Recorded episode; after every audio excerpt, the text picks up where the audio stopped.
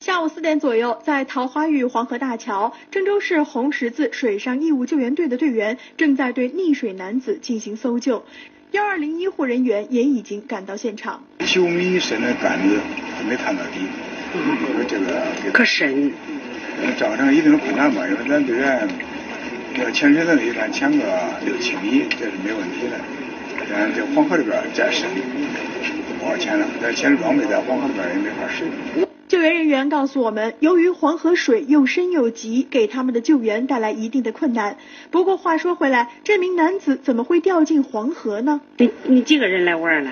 上年天到这个都是，哦，你咋下河了？是是想游泳啊，还是？我我我下到边儿我我上来，我没扶，我上来了。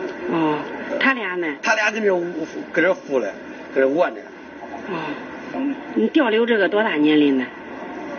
哎四五十岁。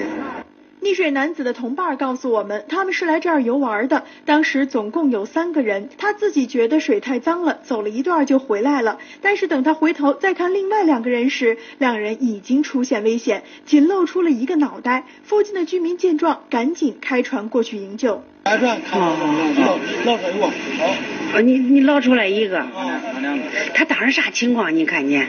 就是穿着两脚沉下去了，看到个人抓住棍儿了。呃你给他拄个棍儿，他抓住了。你那一个呢？老那边过来都没有看见，老人说，后边这都看不见呢。呃，救这员该咋去救那都救不住了。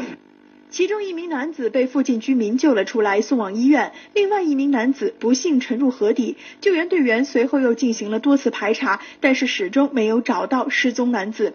一直到晚上十点多，救援人员体力已经消耗殆尽，加上夜里视线有限，大家只能离开现场。第二天再另做打算。